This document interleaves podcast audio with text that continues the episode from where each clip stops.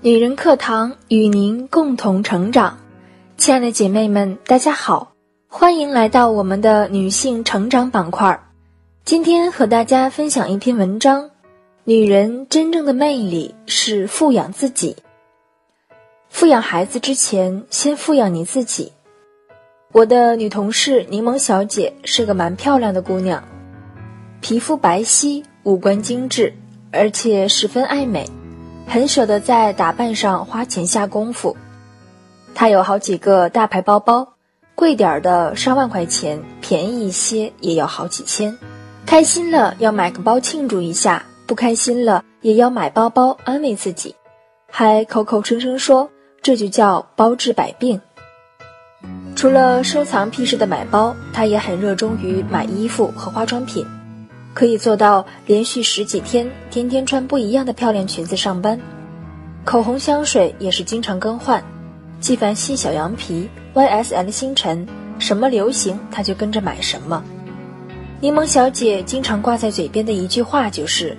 女人嘛，一定要懂得富养自己，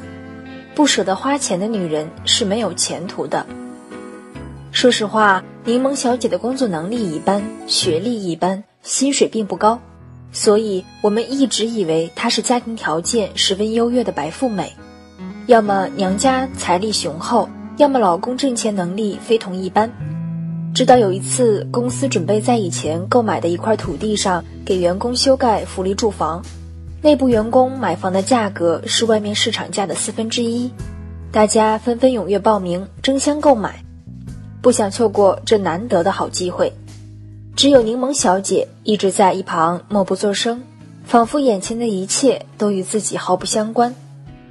原来柠檬小姐并不是什么白富美，出身小县城的她，家庭条件极其普通，父母并没有稳定收入或者丰厚家底，只是四处打零工为生，顺便做些小生意，但他们却对唯一的女儿十分宠溺。养成了柠檬小姐花钱大手大脚的习惯。柠檬小姐的老公也只是普通的公司小职员，收入十分有限。小两口工作多年，还一直租住在一个破旧小区的一居室里。就是这样的条件，并不妨碍柠檬小姐随心所欲地富养自己，用两人所有的年终奖金换回一只 Christian 迪奥的经典羊皮编织手提包。看上去流光溢彩的柠檬小姐，却没有支持自己光鲜外表的底气。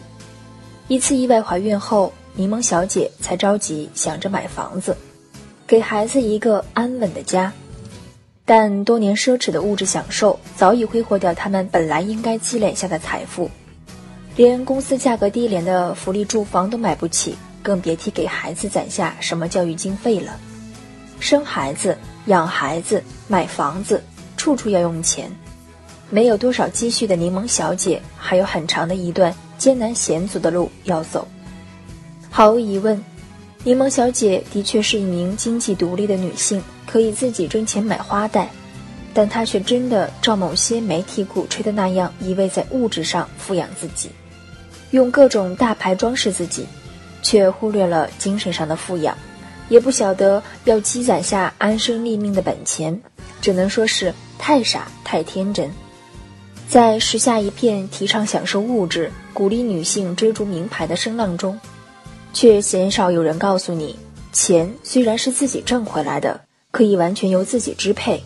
但是金钱除了具备购买功能外，也是自己智慧与汗水的结晶。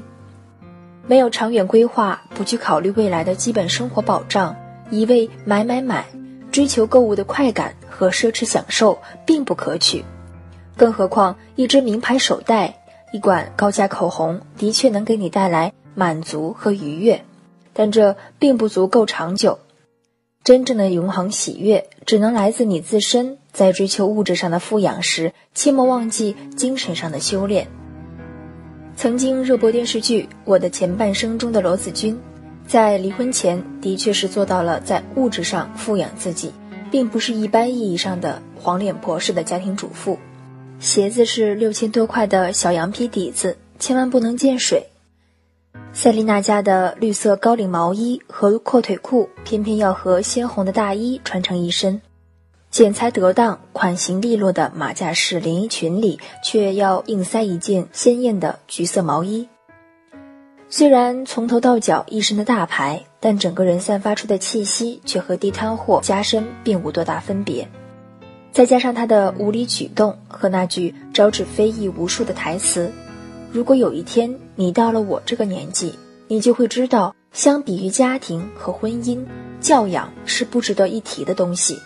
无论用多少名牌敷养自己的外表，罗子君都改变不了她庸俗妇人的形象。”罗子君的富养只局限于狭隘的买买买，他并不明白，其实相比于物质，女人更应该富养自己的灵魂，养出一股子向上的、充满底气与活力的精气神。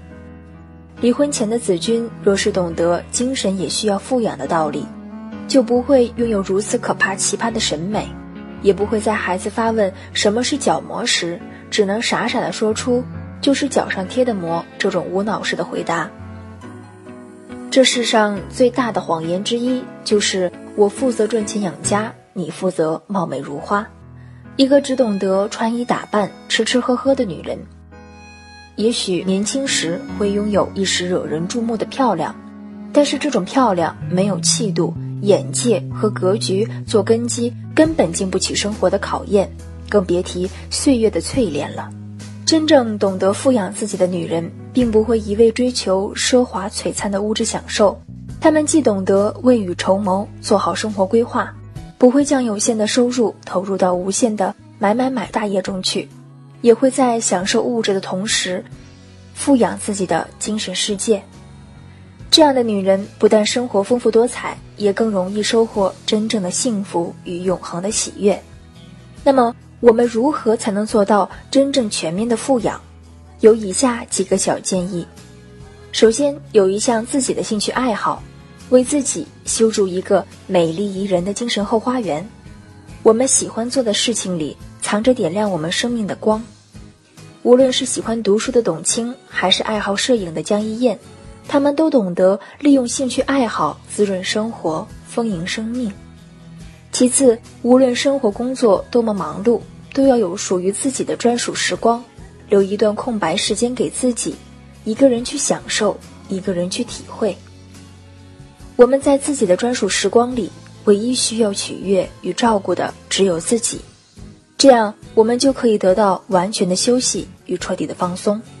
犹如品尝一杯馥郁的拿铁，在享受到甜蜜滋味的同时，得到精力的补给。能量的补充。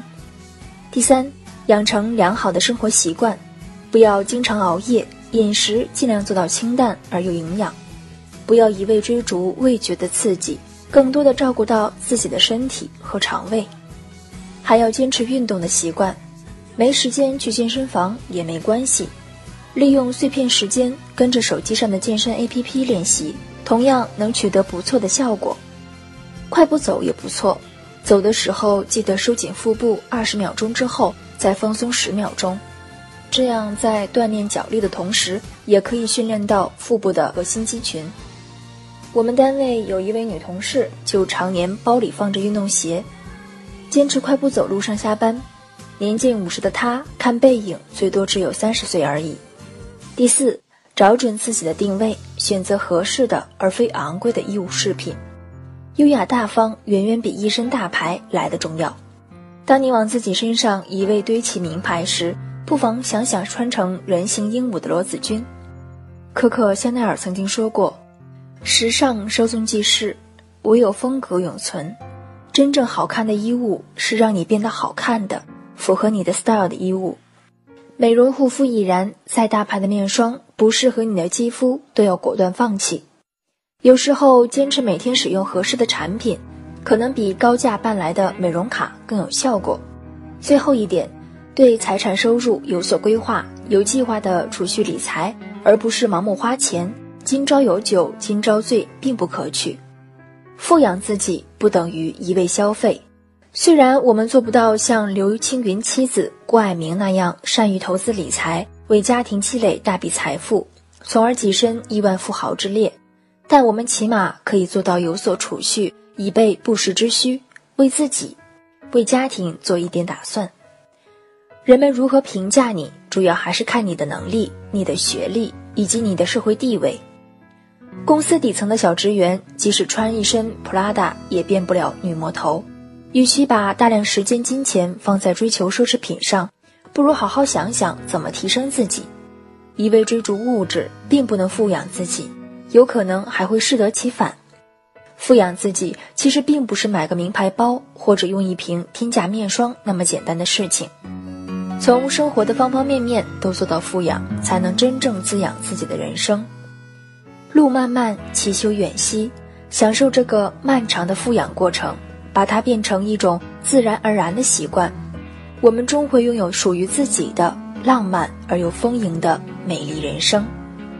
好了，今天的节目就是这样了，感谢您的聆听，我是主播深海的鲸。如果你喜欢我的声音和我们的节目，请记得在文末给我们点赞或留言。如果你想获得该节目的文字稿或与我们取得更多交流，欢迎您关注“女人课堂”的微信公众号，FM 一三三二，更多女性精彩成长内容与您共享。我们下期再会。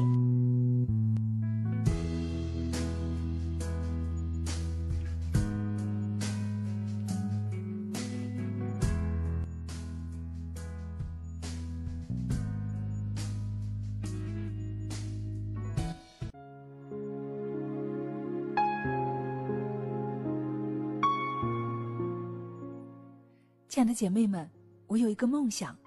就是通过女人课堂帮助千万女性学习和成长，从而也让姐妹们身后的千万个家庭获得幸福。个人的力量有限，所以我真的需要你的帮助，动手分享，让我们一起来帮助更多姐妹早日摆脱现实中的无助、困惑和迷茫，早日与我们一起学习成长。非常感谢，亲爱的，谢谢你的支持。